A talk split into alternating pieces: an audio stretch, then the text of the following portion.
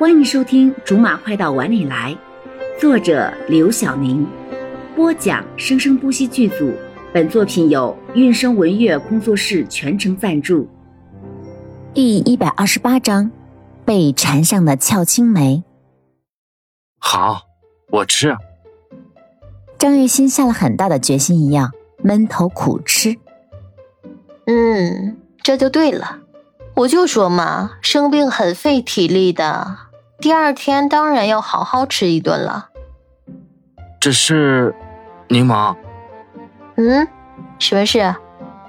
虽然你一大早上跑了这么多地方，买了这么多好吃的，可是我还是有一句话想说，可以吗？你说。酒店里有早餐的，而且很丰盛，除了粥，有很多别的。你再说下去啊！我不说了，我吃。张月心也吃的差不多了的时候，柠檬也终于忍到头了，露出阴险的表情。现在可以说了吧？你为什么会在这里？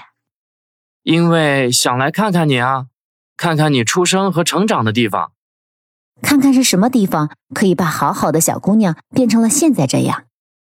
你这行为。挺变态呀！你可以把我这种行为理解成为温暖、感动，怎么会跟变态扯上边呢？好吧，那跟我说说吧，来这一天，觉得我出生长大的地方怎么样啊？嗯，挺善良淳朴的一个地方，跟你完全不一样啊！柠檬禁不住挑了挑眉，一巴掌拍在了张月心的脑袋上。被你说的我跟什么一样？你什么时候回去？我这才来，你就要下逐客令了。张月心说着说着，眼眶又要红了。我的意思是，这不是快过年了吗？你总要回家的。这离过年还有一周呢，我来都来了，你总得尽尽地主之谊吧？外面这么冷，你刚发烧完就出去，能行吗？柠檬尽量找着比较像样的借口。带别人出去玩什么的，是最麻烦的。冬天就要待在家里呀。我都已经好了，完全不烫了，现在也觉得特别有力气。可是我们这儿没什么好玩的，也不是旅游城市。柠檬还是死不认账的狡辩着。柠檬，你怎么可以这样对我？你是嫌弃我碍事儿吗？你要是嫌弃我，我现在。马上就回去。说着，还真的打算从床上下来。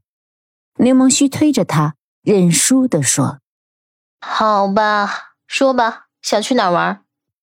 张远新一听柠檬松口了，马上就活蹦乱跳的回到了床上，哪还有刚才那个受伤的样子？柠檬后悔了，他刚才就不该被他那副人畜无害的样子给骗了，就应该直接打包扔上飞机。罗少也来了。柠檬像看到了救星一样，赶紧扑过去。罗少，罗少，张月心说让咱们带他在这玩玩。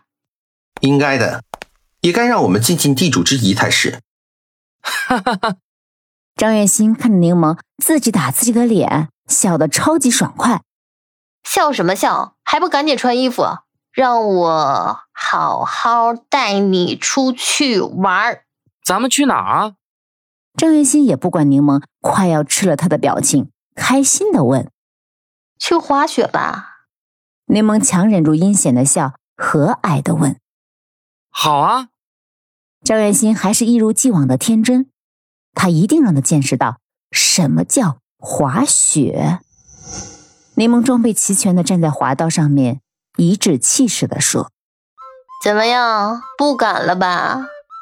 对不起啊。